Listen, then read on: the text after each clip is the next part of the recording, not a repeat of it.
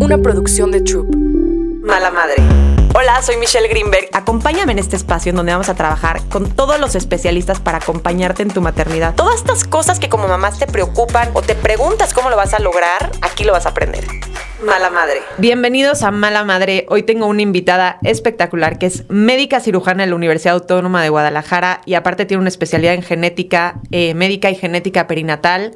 Vamos a hablar de un tema que eh, ahorita la voy a presentar porque es la doctora Ana Ceci, que la verdad es muy especialista en estos temas, pero como este podcast se llama Mala Madre, quiero platicar de cómo como mujeres de repente si estamos pues o distraídas o enfocadas en hacer nuestra carrera médica en este caso o hacer nuestra carrera profesional, eh, disfrutando viajar, disfrutando trabajos, viviendo en otros países, de repente estás cumpliendo edades entre comillas, avanzadas, tipo 30 años, que hoy en día son los nuevos 20 o 15, y de repente se voltean contigo y te dicen, oye, se te está yendo el reloj biológico, se te está pasando la edad para tener hijos y entonces en automático nos entra la culpa de decir, chin, lo estoy haciendo mal, sí se me está pasando, es real que no voy a tener energía, es real que mi bebé tiene más riesgo de nacer mal y como siempre mala madre. Mala madre porque ya se te fue el tiempo, mala madre porque ya estás tarde, mala madre porque no vas a tener energía y esta culpa de las mujeres es terrible. Así que, eh, Ana Ceci, millones de gracias por estar aquí. Creo que nos vas a ayudar un poco a ver la luz en este tema porque pues tú eres médico, evidentemente es una carrera que toma tiempo y conoces toda la parte biológica y la parte genética de, pues sí, embarazos en edades avanzadas, entre comillas, que tal vez en México está menos... Em, visto que en otros países como en Estados Unidos o como en, No sé, en Europa. Y pues platiquemos, vamos a platicar. Bienvenida, gracias por estar aquí. ¿Quieres platicarnos un poquito más de ti o quieres ya entrar en temas de lo que vamos a platicar? No, pues primero muchísimas gracias por la invitación, Mitch. Eh, creo que es un tema que, que, es muy bueno hablarlo, justo porque cada vez las mujeres aplazamos más la maternidad. Eh, espero que concluyamos que no es ser mala madre, porque yo quiero ser mamá y ya tengo 30 y justo por, por X o Y, pues no, no se me ha dado. Bueno, ni la pareja, no todavía.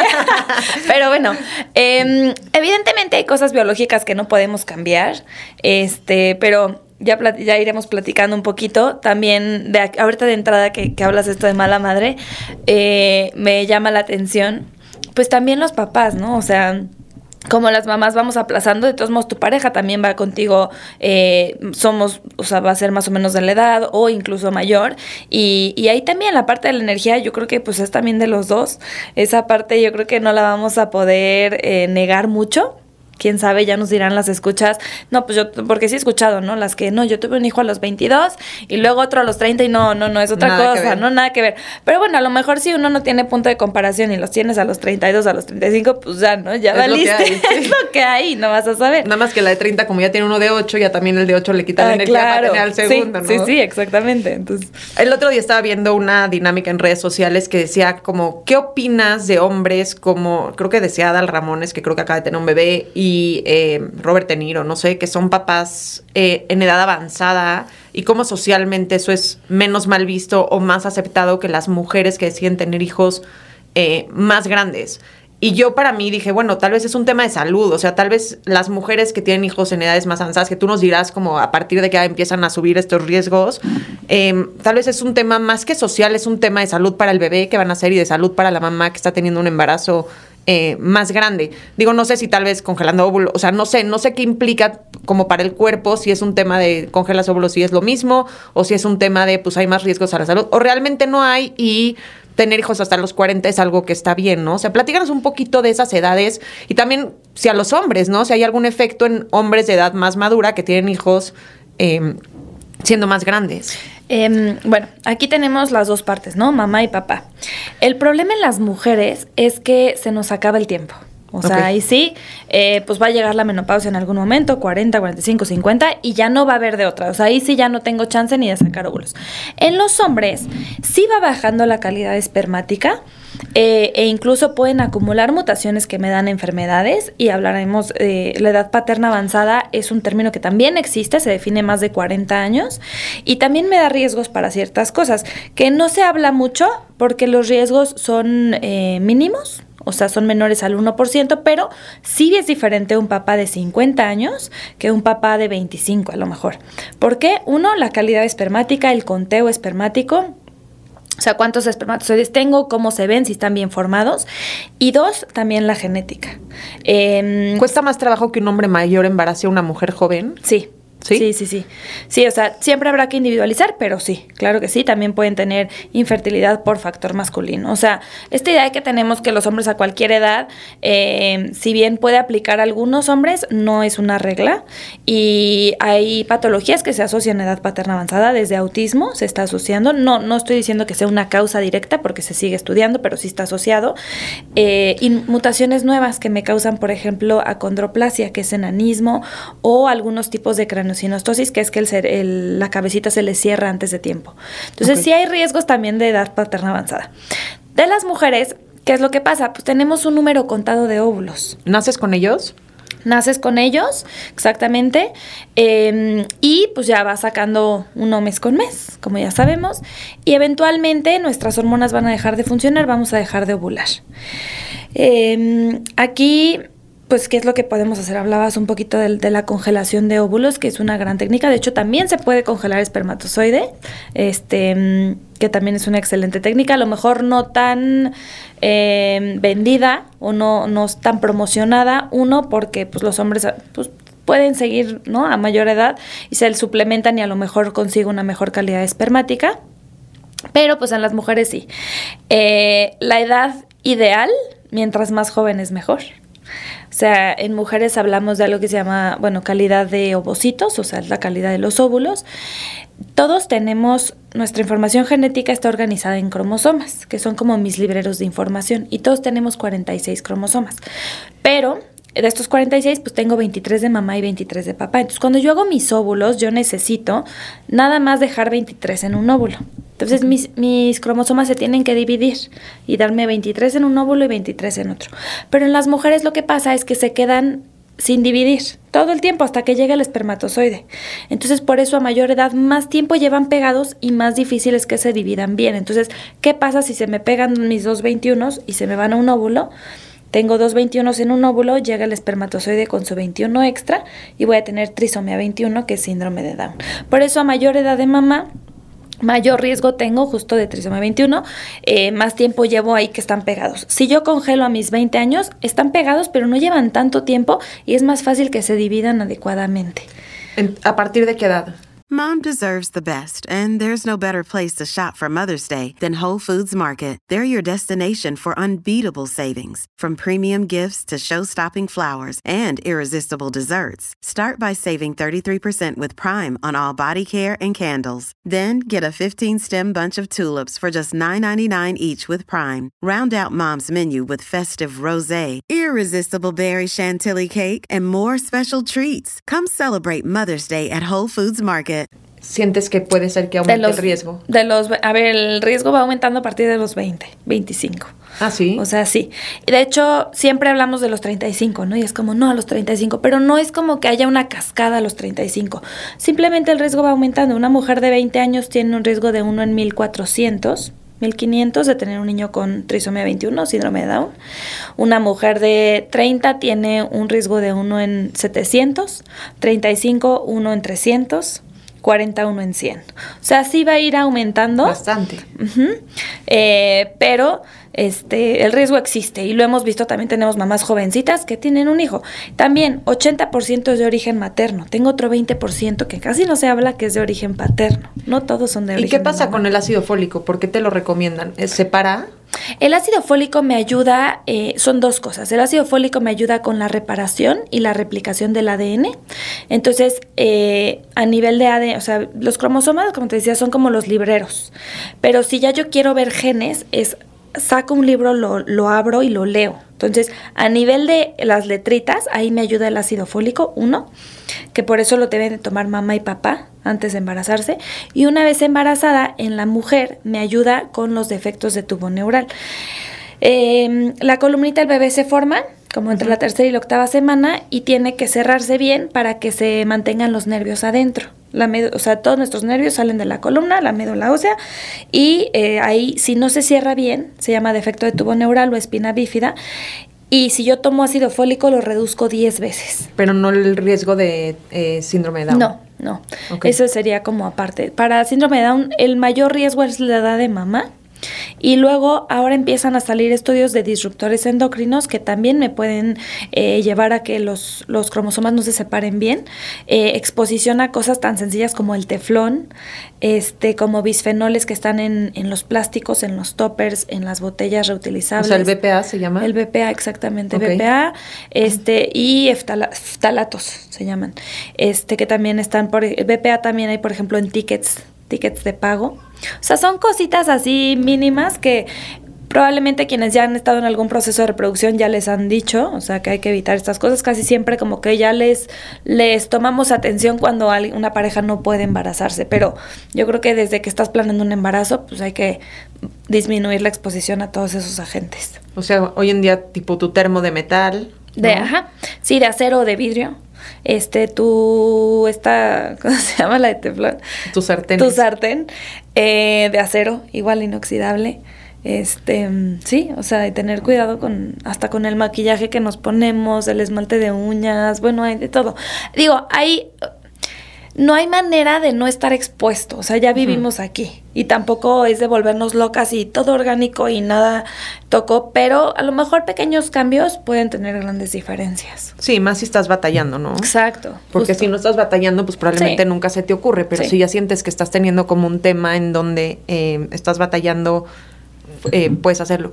Ahora, eh, papás o mamás que están teniendo ganas de tener un embarazo en edades más avanzadas, eh, hoy en día hay miles de cosas genéticas que puedes hacer. O sea, la recomendación tal vez sería, digo, si tienes el dinero porque es un procedimiento caro, pero sacar como los espermas y escoger los bonitos, sacar los óvulos y escoger los bonitos y tal vez hacerlo en un laboratorio y ahí disminuirías riesgos o eso es una ridiculez. Eso suena increíble, pero cada vez tenemos más estudios que así si se ven bonitos en el microscopio no hay una correlación con si vienen bien o no. O sea, no hay, no hay poder ¿Es de Dios? Sí, sí. Em, tenemos esa idea de que el in vitro es como controlado y que todo va a salir bien. Al final los riesgos son los mismos. O sea, aún en un embarazo in vitro tengo el riesgo de síndrome de Down, de trisomía 18, trisomía 13, este tengo riesgo de enfermedades de un solo gen también. O sea, los riesgos van a ser muy similares e incluso el in vitro tiene algunos para otras enfermedades. Entonces, yo siempre soy partidaria, partidaria, de que natural es mejor, espontáneo es mejor, siempre y cuando se pueda. Obviamente, si tienes infertilidad, pues el in vitro es una excelente opción, pero si no, no lo no es una tecnología eh, electiva, no es como que ay, lo quiero hacer bien y voy in vitro. No, hacerlo bien es seguir la selección natural. O sea, la naturaleza es la más sabia de, del mundo. ¿Por qué? Porque pues va a salir el óvulo que está listo, que está maduro. Va a fertilizar el espermatozoide. Bueno, ya ahorita ya sabemos que ya no es uno, ya no es el más, o sea, como que eh, ahí me metería en todo un tema, este, porque resulta que sí son muchos los espermatozoides que llegan y ya tienen que pasar una serie de reacciones para que justamente uno fertilice. Pero todo eso me lo estoy saltando en el in vitro. Ok.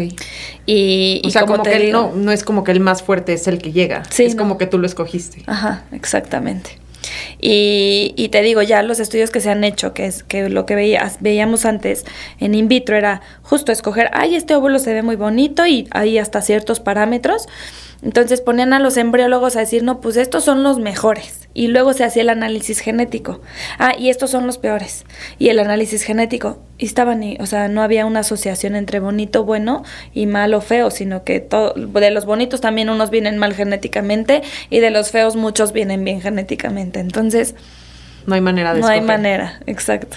¿Qué tan real es que hoy en día estoy oyendo mucho más seguido que los hombres y las mujeres que están por casarse o por elegir pareja eh, se hacen pruebas genéticas. ¿Valdría la pena hacerte una prueba genética junto con la persona con la que te vas a casar y ver si hay un tema de, eh, no sé, no sé. Compatibilidad. de compatibilidad o de que, no sé, por ejemplo, yo soy judía y de repente sé que hay enfermedades que son propias de los judíos o de gente que viene del Mediterráneo, que si se juntan hombre y mujer que traen como el mismo gen, pues hay más posibilidades de tener X enfermedad. Digo, obviamente, como dices, las mutaciones y ese tipo de cosas, pues a veces es muy difícil de prevenir o de las posibilidades son muy chicas, hay síndromes que todavía no se conocen, pocos estudiados, pero vale la pena cuando tú ya estás como diciéndole con el marido o con la persona con la que te... Oye, ¿sabes qué? Vamos a hacernos una prueba genética para ver qué va a pasar a futuro o es una ridiculez. No, así, a ver, yo estoy súper sesgada y yo a esto me dedico, entonces yo voy a decir 100% sí, o sea, e incluso independientemente de la edad, planeen sus embarazos, porque podemos reducir hasta el 50% de las malformaciones, síndromes, etcétera.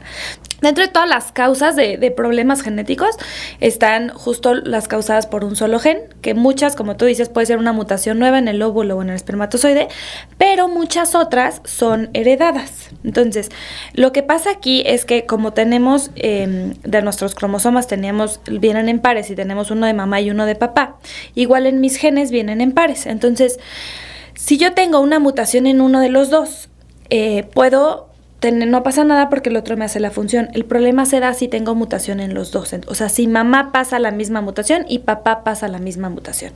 Todos somos portadores de enfermedades, más o menos 7 a 9 enfermedades.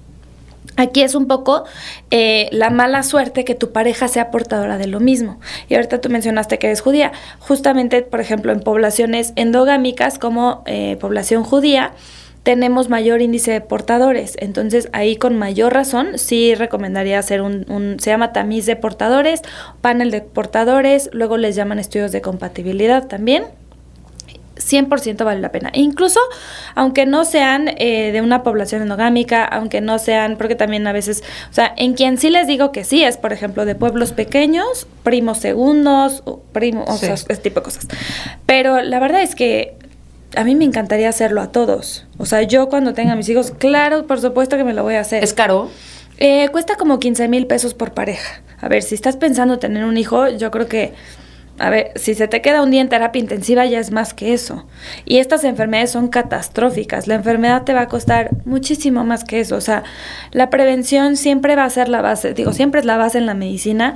Sí son estudios que no estamos acostumbrados a pagar, pero creo que sí deberíamos de cambiar esa mentalidad porque son costo efectivos por ejemplo, si te das cuenta que tú lo traes y tu pareja también, las probabilidades de que suceda son altas. Son del 25%. O sea, aunque mi pareja y yo seamos portadoras de lo mismo, eh, los dos tendríamos que pasar el, gen con la mutación, entonces el riesgo de tener un bebito con el problema es el 25%. Y ahí valdría la pena entonces ya al óvulo fecundado hacerle una prueba genética y ver si... Sí, podemos hacer in vitro, escoger los embriones sanos, esa es una, o dos, que se embaracen solitos, hacer diagnóstico prenatal temprano y en caso de que el bebé tenga el problema, la pareja puede decidir interrumpir o continuar el embarazo. Y una vez teniendo el diagnóstico, también sé que, por ejemplo, es un bebé que va a nacer y que va a requerir una terapia intensiva, que va a necesitar tales especialistas, entonces estoy lista para el nacimiento. ¿Cómo haces esa prueba? ¿Se pone una jeringa dentro de la panza o...? Sí, em, se llama Existen dos que son invasivas. Es la biopsia de vellosidades coriales, que se puede hacer en primer trimestre. Se mete justamente una jeringa, puede ser transvaginal, depende de dónde esté la placentita. Em, entonces puede ser transvaginal y se toma una muestra justo como del, de la placenta o este por la pancita. Y la amniocentesis ya se hace entre la 18, entre la 15 a las 24 semanas y es una jeringuita que va directo a panza y se toma líquido amniótico y eso es lo que se analiza. ¿Le hace algún riesgo al bebé, cualquiera de las dos? No. O sea, si están bien hechas, no tiene por qué tener ningún riesgo para el bebé. Eh, el riesgo es eh, pérdida, o sea, sí se pueden perder o parto prematuro, pero es más o menos del 1% y depende mucho de quién lo haga. Entonces, ahí sí, pues decir con un médico que, que lo está haciendo diario. Sí, que tenga mucha práctica y mucha, experiencia. Exactamente. Ahora, eh, ¿por qué harías uno o por qué harías el otro? O sea, ¿por qué harías el primero o el segundo? Por semanas. O sea, si sé que los dos son portadores, pues me iría el primero, primer trimestre, desde ahí ya lo checo. Pero a veces tenemos embarazos que aparentan ir normal y en el ultrasonido a lo mejor ya en la semana 15 veo que algo viene mal, tengo que estudiar y entonces ya es mejor la amniocentesis. Ok. Em, ahora, todo este tema que es eh, súper difícil de tratar, que es como elegir no llevar a cabo al bebé, no tener eh, el bebé, que entiendo que hay gente que tal vez por un síndrome de Down dicen, ni de broma, obviamente quiero al bebé, y hay temas que pues, son médicos y son más, eh, no sé si entre comillas, importantes, tienen consecuencias más graves para la salud. ¿Cuándo como pareja eliges por un tema genético dar por terminado un embarazo? Ay, son temas bien complejos. Eh, lo que sí quiero reiterar es que siempre la pareja es quien decide, ¿no? O sea, nosotros como médicos les damos el acompañamiento, les damos la información, o sea, información de este es el diagnóstico, este es el pronóstico, que por ejemplo para trisomía 18 el pronóstico es muy malo, o sea, 80% fallecen la primera semana. ¿Qué es trisomía 18? Eh, que de sus cromosomas, o sea, como trisomía 21 que es Down, eh, en vez de tener dos pares del 18 tienen tres y se llama también síndrome de Edwards. Ok. Eh, pero fallecen hasta el 95% al año. O sea, es, es muy mal pronóstico. Eh, entonces se les da la información.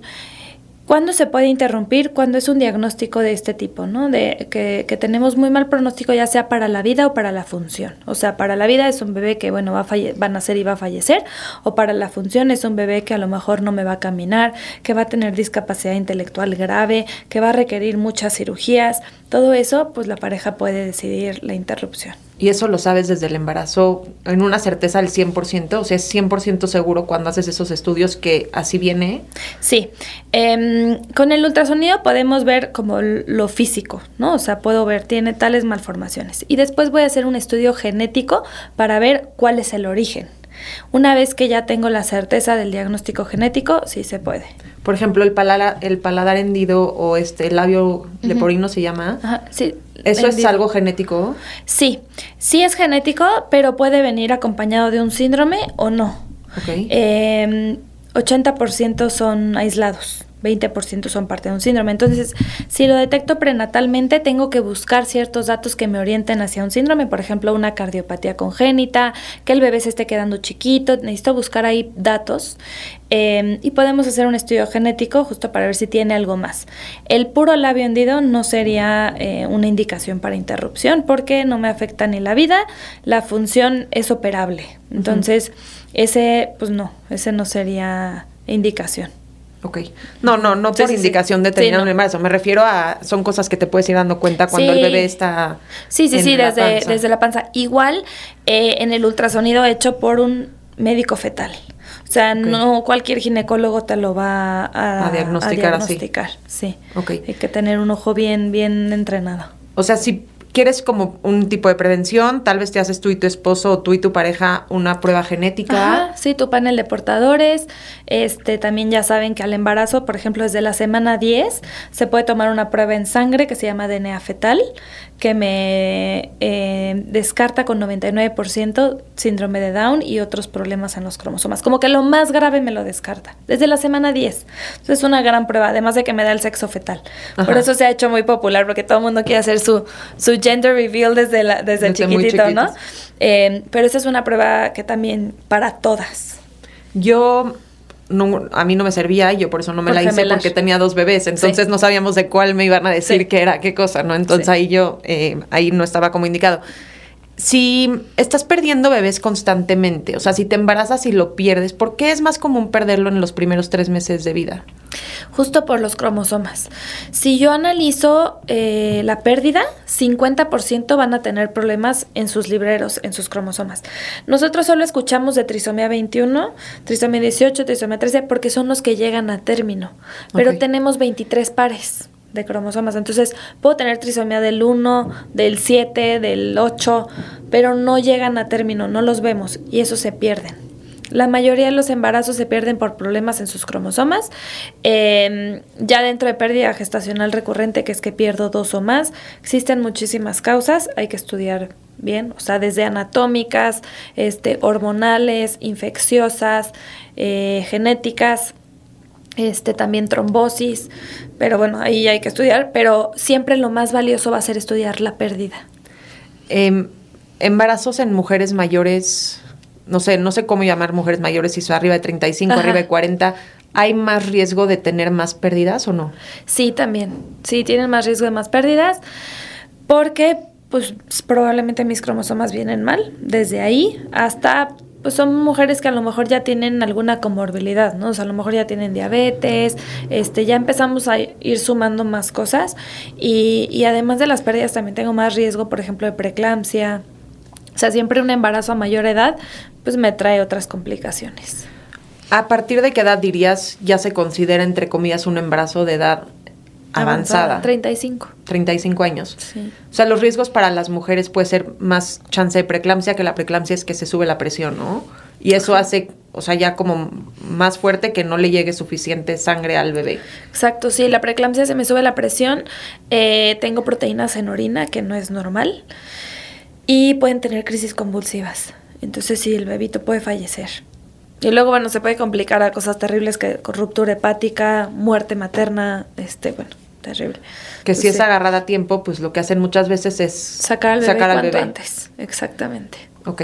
Eh, si está como levesona, pues el bebé como que deja de crecer, puede ser, y eventualmente pues te das cuenta que es eso, lo monitoreas, a mí me acuerdo que me habían dado, creo que aspirina Protect para evitar eh, que eso sucediera porque eran dos bebés. Sí, justo. Eh, la aspirina Protect desde primer trimestre para evitar, bueno, bajar riesgo de preeclampsia. Digo que no vayan a tomársela así nada más, vayan a la farmacia y se la tomen porque también eso puede ser que eh, afecta la coagulación de la sangre y tiene otros temas, ¿no? Entonces vayan, con al, su vayan con su doctor. Aquí son experiencias personales que estamos platicando. Em, ¿Qué otros riesgos a la salud de la mamá puede haber cuando son este, pues yo creo que el mayor sería preeclampsia, justamente. Em, va a depender de cada quien, va a depender de si tiene alguna enfermedad previa, más que otra cosa. ¿Tú crees que realmente las mujeres tienen menos energía a los 30 que a los 20 para tener hijos? Híjole, yo me siento espectacular. este. ¿Tú me dirás? Yo, yo la verdad, o sea, siento que tal vez tienes más ganas de ser más juguetón cuando eres más niño, tal vez. Sí, pero también yo creo que la madurez que uno tiene en los 30, em, para, o sea, en esta parte de, de las emociones, es mucho mejor para los niños. O sea, ahorita uno va a terapia y te das cuenta de todo lo que, lo que fuiste, este guardando y, que forma parte de tu personalidad por tus papás, que creo que el ser padres en una edad a lo mejor avanzada, pero te deja ser mucho más consciente de todo lo que le estás pasando a tus hijos, que, que también eso, digo, a lo mejor sí, como dices, no voy a ser tan juguetón y no voy a andar corriendo de un lado para otro, pero a lo mejor te puedo dar herramientas por otra parte. Y sabes que siento que ya como mujeres, no quiero decir como en esta revolución femenina, pero ya queremos hacer cosas, o sea, ya queremos, ya no nos educan como eh, Susanita, Susanita es la que quería crecer de mafalda, ¿no? Que lo único que quería era crecer, ser mamá, tener hijos. Ya no, o sea, yo por lo menos a mi hija no le estoy educando a que lo, lo que tiene que, y no porque esté mal ni nada, al contrario, cada quien decide lo que quiere, ¿no? Pero ya no estamos siendo educadas a crecer, casarnos y tener hijos como el único objetivo de la vida, ¿no? que, que, claro que yo sigo pensando que la familia es el principal proyecto de vida, ¿me entiendes? Al final de cuentas, es eh, los hijos son los más grandes maestros, aprendes de ti, te das topes con pared porque te encuentras cosas tuyas que las ves reflejadas en otros que dices, no puede ser que esto, ya sabes, o sea, como que no puede ser esto. Pero em, siento que ya no es este goal en la vida como mujeres ser mamás, eh, no quiero decir solamente porque es una palabra fea, pero como que ya no es a lo único que se aspira, ¿no? Ya hoy en día quieres una carrera, quieres viajar, quieres a veces vivir en otros lados, quieres tener experiencias de vida, probablemente no solo tener una pareja, tener varias, eh, no sé, hacer como cosas diferentes y pues sí, si tienes que tener hijos a los 20 no te da tiempo. O te dará tiempo a los 35, o sea... Exacto, o sea... Son diferentes diferentes este momentos, ¿no? Pero ¿Por qué crees que en otros países eh, se da más a edades más grandes que las mujeres tengan hijos? Justo porque yo creo que la educación cambió en esos países desde hace una generación, ¿no? Creo que vamos una generación atrás y, y allá ya se veía el, el, que no, no nada más aspirabas a ser mamá, uno. Dos, creo que la parte económica la tienen cañón allá, o sea, creo que los hijos son muy caros. Muy caros. Este, digo, aquí también, pero pero no sé, allá entre, entre la salud y entre educación, este... Y que ya no te alcanza con un solo sueldo para vivir, necesitas el sueldo de los dos. Exactamente. o sea, hay estudios, porque yo soy economista de profesión, entonces... Wow. sí, hay estudios que dicen que mientras más ingresos... Eh, tienen las mujeres o mientras más puestos altos tienen en empresas, menos ganas de tener hijos tienen. ¿No? Porque... Sí, te vas a tener que tomar, aunque sea unos días, o sea. Sí, y no, y no puedes, ¿no? Porque justo regresamos como esta parte de la culpa de las mamás, donde al final somos las encargadas del cuidado de los niños, ¿no? Y hay esposos que participan, esposos que hacen co-parenting porque pues le entran parejo, pero muchos hombres se van a trabajar todas las mañanas y no tienen culpa de no estar en la casa o de no estar con los niños, y las mujeres por alguna razón siempre la tenemos, ¿no? Entonces no sé, no sé si es un tema social que hemos adquirido o es un tema que em, pues se ha ido desarrollando por no, sé, no sé, no sé de dónde viene. Em, ahí te va la pregunta del millón. ¿Puedo escoger si quiero tener hijos niñas o niños? Sí, pero solo con in vitro. O, sea, ¿qué implica un in vitro? Solo in vitro. Mm, se estimula a la mujer, son inyecciones como 14 días, te van eh, monitoreando por ultrasonido y por estudios de sangre. Eh, se van a capturar los ovocitos, o sea, ya que se ve, eh, ¿para qué se estimula? Para que maduren los ovocitos. Lo normal es que me madura uno al mes, ¿no? Es cuando ovulo. Aquí lo que quiero es que maduren muchos. Dependiendo de la edad, a lo mejor puedo sacar unos 8, 14 óvulos. Em, entonces hacemos la captura, que es, pues ya se toman. Este, eso es una punción transvaginal. Okay. y después esos óvulos por en in vitro, o sea, en, afuera, se van a mezclar con los espermatozoides. Y este, ya de ahí necesito que haya una fertilización, que ahí también ya me quedo con menos. De la fertilización tienen que pasar cinco días, de ahí también van a quedar menos. Y ya que tengo un embrión en cinco días, ya tiene, ya está más o menos, bueno, tiene una estructura en donde una parte que se llama trofoectodermo me va a dar la placenta y otra parte me va a dar al bebé. Entonces puedo tomar una biopsia de células de trofoectodermo, la placentita, y eso se analiza. Eh, y ahí es donde puedo ver que venga bien de sus cromosomas y puedo ver si sus cromosomas son XX para mujer o XY para varón. Y entonces ya yo sé, bueno, pues tengo cuatro embriones, este, dos XY y dos XX. Y ya los papás pueden decir, no, pues yo quiero transferir los XX o los XY. Que igual nada te garantiza que vaya a pegar. de hecho. Sí. sí, sí, sí, te lo transfieren y, después hay que ver si, si implantan y si hay un embarazo exacto. Em, existen ahí por, mitos. Eh, había uno que, decía que el cromosoma X es más pesado y el Y lo que sí es realidad, o sea, el X está más grande y el Y está más chiquito. Pero entonces que el espermatozoide que cargaba X para mujer iba más lento y el Y más rápido. Entonces la teoría era que si quieres tener niña, ten la relación tres días antes, porque va lento Hasta y llega cuando ovula. Y si quieres niño, ten la relación el día que ovulas.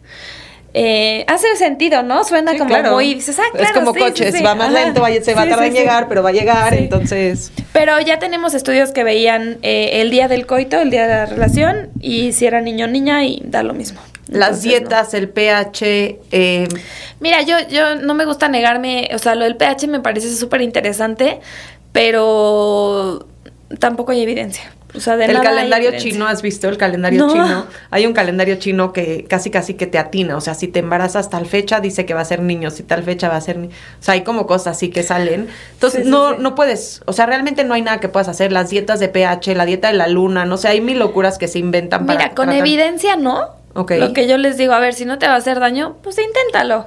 Al final es un 50%, ¿no? Y, y, van a salir las que nos van a decir, no, es que yo sí lo hice y sí me salió. Pues sí, tiene 50%. Pero que exista así evidencia y que yo te diga científicamente comprobado, sí, no hay, más que el in vitro. Ok. Eh, tengo una amiga que quería, tenía dos hombres, quería la niña y le salieron dos niños. O sea, tuvo gemelos niños. Y ya la quinta sí fue niña, pero así, ¿eh? Tal cual. Niño, niño, se quería embarazar de niña, le salieron, pero hizo todas las dietas, el pH, el día de antes, o sea, todo, todos los mitos urbanos para tener la niña. Y al final eh, le salió le salieron dos hombres al mismo tiempo. O sea, le sirvió para la fertilidad, pero no. Exacto, exacto. Oye, dime una cosa. Eh, mientras más hombres tienes, más posibilidad tienes que tus hijos siguientes sean hombres o tampoco. O sea, cada embarazo es un 50-50. Sí, cada embarazo es un es una moneda al aire. Porque la gente dice, no, pues si ya tuviste tres hombres, la probabilidad de que tu siguiente embarazo sea hombre es más alta porque ya tuviste tres. No, cada una es 50%. Así, o sea, cada una es una moneda. sí, o sea, si tomas el riesgo, la probabilidad acumulada, sí dices como, pues ya te toca, pero al final es moneda al aire. Como te puede tocar cinco veces águila, así te puede tocar. ¿Y el sexo sí lo dan los hombres? Sí. Es que eso también me encanta. O sea, que cómo los hombres se enojan con las mujeres. Hay historias de abuelitos que habla el papá al hospital cuando hace, no sé, 30, 40 años y le pregunta a la señora, ¿qué tuviste? Niña. Ah, bueno, te veo en la casa. Ya sabes, como, si es niño, sí te voy a ir a recoger sin Sí. que se diera cuenta que el que haya sido niña Era el Era él, ajá. sí. Era él. Como Sí, enojado sí, de que sí. fue niña, ¿no? Entonces, este. Sí, porque las mujeres tenemos dos X de cromosoma. Entonces, ¿qué puedo dar? X o X. El hombre tiene el X y el Y, entonces puede dar, si el hombre da el X, el bebé va a ser XX, mujer. Si el hombre da el Y, la mujer, te digo, solo puede dar el X, entonces va a ser XY, hombre. Y el hombre lo tiene determinado genéticamente, o sea, por su mamá, por su papá. ¿Hay algo que te pueda decir qué onda o nada? No, o sea, el Y nomás se va heredando de papá, eso sí. O sea, el hombre tiene su X, que es de mamá a fuerzas, y su Y, que es de papá a fuerzas. Entonces, él nomás o puede dar el de mamá, X, o el de papá, el Y. No ¿Y si del de papá trae más herencia genética del papá? O sea, ¿las enfermedades del papá se Eh, heredan más fácil o no va tampoco por ahí? No, ese gen, digo, ese cromosoma, que es el como el hebrero, solo trae genes de espermatogénesis. O sea, solo trae los genes para hacer Hacerte espermatozoides, hacerte hombre, literal.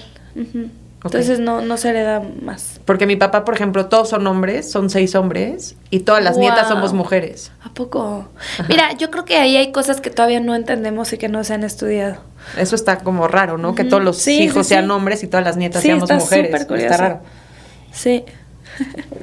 Oye, em, entonces, cuando detectas una malformación en el bebé, o sea, como que el cuerpo está muy inteligente. Normalmente, si el embarazo se está perdiendo antes de los tres meses, Algo venía mal. es porque algo venía mal o porque algo en la mamá, porque es la que mantiene el embarazo, no físicamente tal vez puede afectar. Si es tiroides, no sé, hay un millón de causas que, que puede ser físico de la mamá o que puede ser un tema de los cromosomas. Exacto. Si está haciendo un- una pérdida recurrente de embarazos, ¿a quién buscas? ¿Al ginecólogo? ¿Te buscan a ti, que tú eres especialista como más en genética? ¿Con quién te puedes dirigir si ya estás teniendo un tema recurrente de pérdidas de embarazo? Eh, ahí es un trabajo multidisciplinario. Ok. Entonces, yo creo que sí, tu médico de cabecera sería tu ginecólogo, pero ahí tenemos que, que hacer como una orquesta, ¿no? Entonces, hay que ver eh, anatómico, hay que pedirte estudios infecciosos, hay que pedirte estudios de las hormonas, hay que pedirte estudios genéticos. Entonces, a lo mejor el ginecólogo te mandará al genetista, eh, al endocrinólogo, dependiendo cómo vayan saliendo esos estu- estudios, al hematólogo.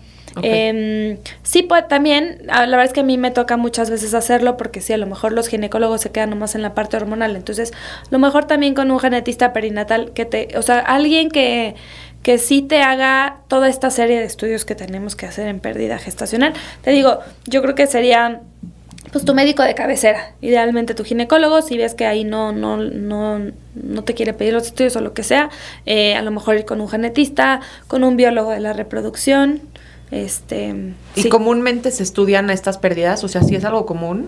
No, la verdad es que no, todavía nos falta mucha educación ahí porque casi no las estudian. Como que tenemos esta idea de, ay no, es tu segunda pérdida o es tu primera, todo mundo tiene Sí. derecho, no pasa nada, pero no saben el dolor que pasan las pacientes.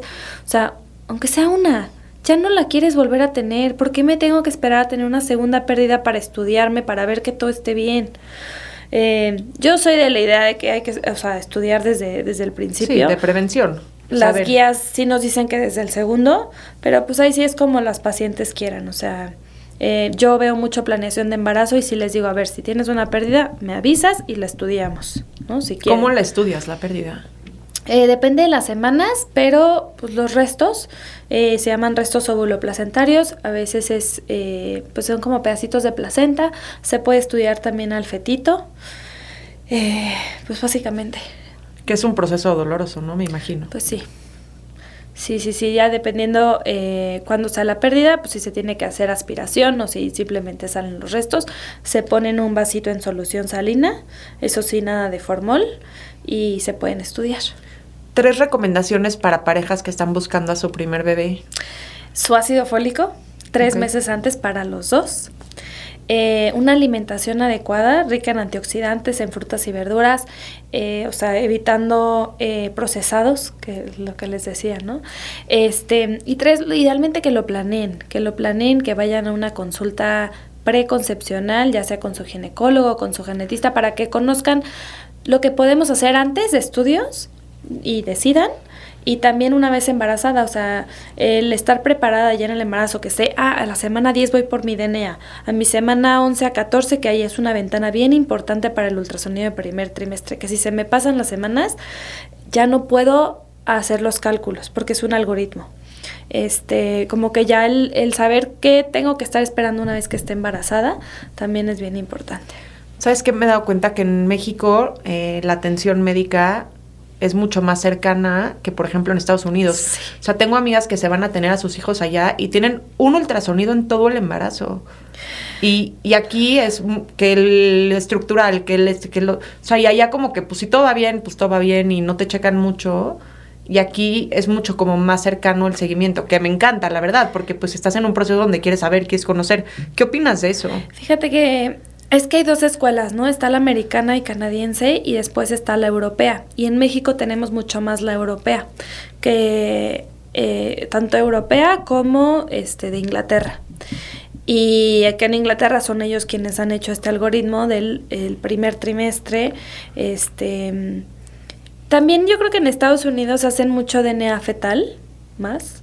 O sea, más allá de estarte revisando con el ultrasonido, que el ultrasonido pues es a lo mejor Estados Unidos es más costoso porque es tiempo del médico, es una hora estar ahí. El DNA te sale más barato, pues te tomo una muestra y lo mando al laboratorio, pero ven cosas diferentes. O sea, en el ultrasonido sí estoy viendo a tu bebé. Si tu bebé viene bien de los cromosomas, pero por algo tiene un problema en el corazón, no lo voy a ver en el DNA, ahí va a salir todo bien. Yo necesito revisar a tu bebé y ver que el cuellito esté bien, que tenga su naricita, entonces, son diferentes escuelas médicas, se pelean entre ellos también, este, pero en México sí eh, está muy marcado la, la inglesa y, la europea, que son estos tres estructurales, y, sí estamos casados con ellos. Pero que aparte te encanta como mamá ir a ver al bebé cuando, cuando te toca revisión, o sea, es padrísimo estar viendo... Y cuando se empieza a ver la carita también es padrísimo. ¿A quién se parece? Que sí, sí, que sí, no, y... Sí. Sí, la verdad es que eso, yo cuando están allá digo, ¿cómo? ¿Cómo no ha sido un ultrasonido? O sea, desde, no, desde la semana 20 no me vuelven a hacer otro, más que si algo está, no sé. Ay, no, ya, o sea, nomás que me platiques me da ansias. O sea, si el bebé tiene restricción y se queda chiquito, eso me da riesgo de muerte fetal y ni se van a enterar. Sí. No, qué ansias. Sí, creo que sí es importante tener un seguimiento y eh, ¿Cómo es el sistema de salud en México, el público? ¿En eso hacen un buen seguimiento? Sí, sí, o sea, está, eso está marcado. Em, estos ultrasonidos estructurales que son hechos por un médico fetal, nada más en sector público, nada más lo hacen en mujeres de embarazos de alto riesgo, eso sí. O sea, ya sea mayores de 35 años que tengan algún antecedente de algún bebé con alguna malformación o algo, a ellas sí se les hace en un centro de tercer nivel. Eh, al resto, pero el resto sí tienen eh, seguimiento, o sea, es seguimiento mensual, también con toma de presión. La verdad es que en eso sí tenemos, eh, yo diría que, un, buen, un buen seguimiento. Lo malo es tu, la primera cita. O sea, una vez que ya estás dentro del sistema, ya, sí estás como que citado, pero para entrar, yo creo que ya llegas y ya tienes 20 semanas, ¿no? O sea, en lo que la papelería y todo, ahí sí se nos puede ir el primer trimestre. Pues, em, como siempre, la prevención básica. Em, también siento que el instinto, ¿no? A veces si algo sientes que no te está latiendo, revisarlo. claro Tener una relación cercana con tu médico es súper importante porque tienes que tener la confianza de poderte acercar cuando sientas que algo está raro, que sientas que te quieres revisar. O sea, me acuerdo una vez, no me acuerdo qué me había pasado, pero me acuerdo que un día me esperé a que fueran las 8 de la mañana y me fui a que me revisaran. Algo, no, no me acuerdo bien qué había ¿Te sentías rara? Tal vez manché, no, no me acuerdo, pero dije, ya se perdió, o sea, ya se perdió, ya sabes. Y te da una sensación de... No, qué miedo. Sí. Y, y no te creas, ¿eh? es, es frecuente, o sea, yo creo que, te digo, yo creo que hay muchas cosas que no se han estudiado, eh, pero sí llegan las mujeres y me siento rara, me siento rara, revisas y, y, el bebé está en sufrimiento y hay que sacarlo en ese momento. O sea, a veces, a veces el cuerpo no avisa, digamos, con un manchado, no te avisa así de que se te sube la presión, no, te, no, no, es, no es un aviso fuerte, pero sí el estar conscientes de, de tu propio cuerpo. O sea, yo siempre lo digo, los pacientes son los expertos de su enfermedad. Y el embarazo no es una enfermedad, pero claro que, o sea, Sí, tú también lo estás cambios. viviendo y te vas a dar cuenta cuando algo está mal. Y, y hay también la importancia que dices del médico. O sea, un médico que no te diga, no, no te preocupes. No tienes nada. No, te reviso y voy a ver que todo esté bien. O sea, Sí. prefiero descartarte todo lo peor y estar tranquilos a hacerme el que no, no pasa nada y, y al ratito perdemos al bebé o pasan cosas catastróficas. Congelar óvulos en mujeres que a partir de qué edad lo recomendarías si es que todavía no tienen como una pareja o no están como en un proceso de embarazo. ¿Vale la pena? ¿No vale la pena? 100%, o sea, sí vale la pena. Ok. Em, yo creo que todas somos diferentes, entonces es más bien evaluar cada quien su, su situación. Este, siempre les digo, mientras más temprano va a ser mejor. O sea, a lo mejor si tienes la posibilidad económica a los 25 y, y a los 25 no, no tienes pareja y dices, la verdad es que yo no me veo en 5, en 10 años, pues congela.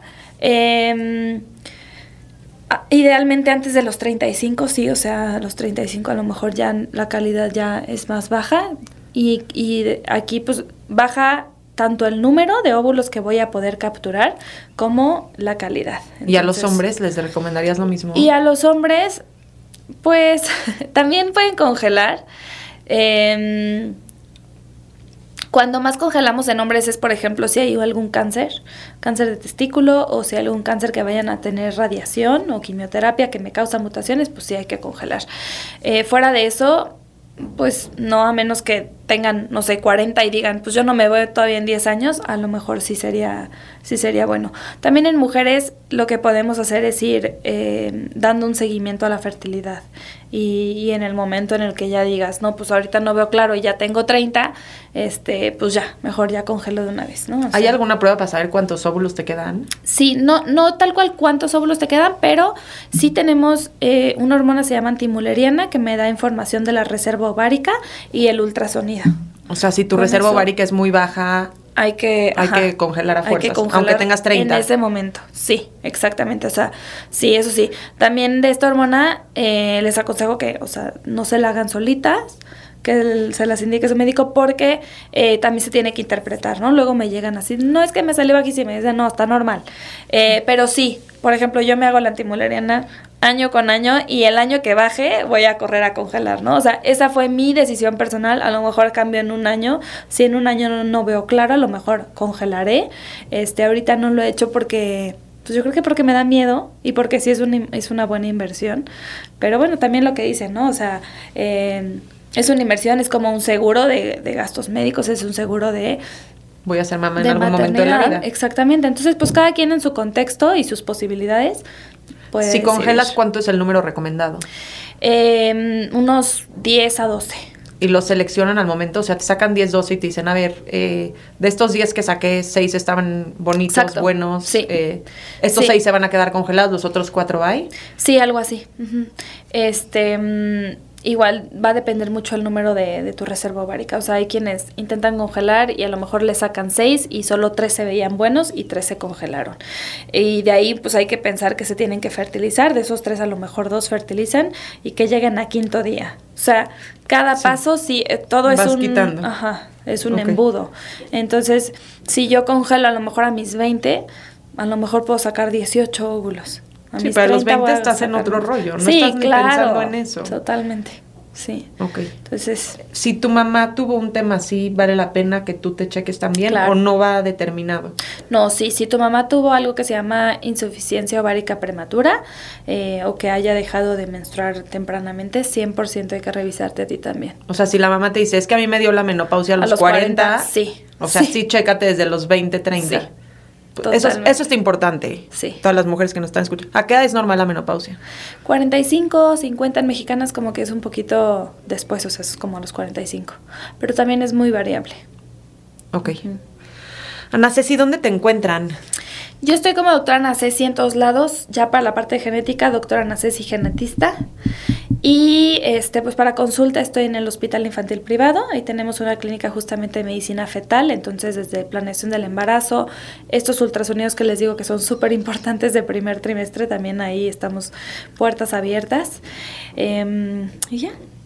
pues eh, gracias Ana Ceci, doctora Ana Ceci, por tu tiempo, por ayudarnos a eh, ver la luz como en este eh, tema que a veces es un poco mito, no se habla mucho, pero creo que prevenir siempre es súper importante y más hoy en día que hay tanto conocimiento, ¿no? Estando poco estudiado, pues entiendo, pero ya sabiendo que hay cosas que puedes saber y conocer, creo que vale la pena Sí, y mil gracias por este espacio, o sea, qué bueno que, que, informas, que estás dando contenido de calidad, creo que esto es muy útil para, pues, para muchas mujeres, muchas parejas que nos estén escuchando por ahí.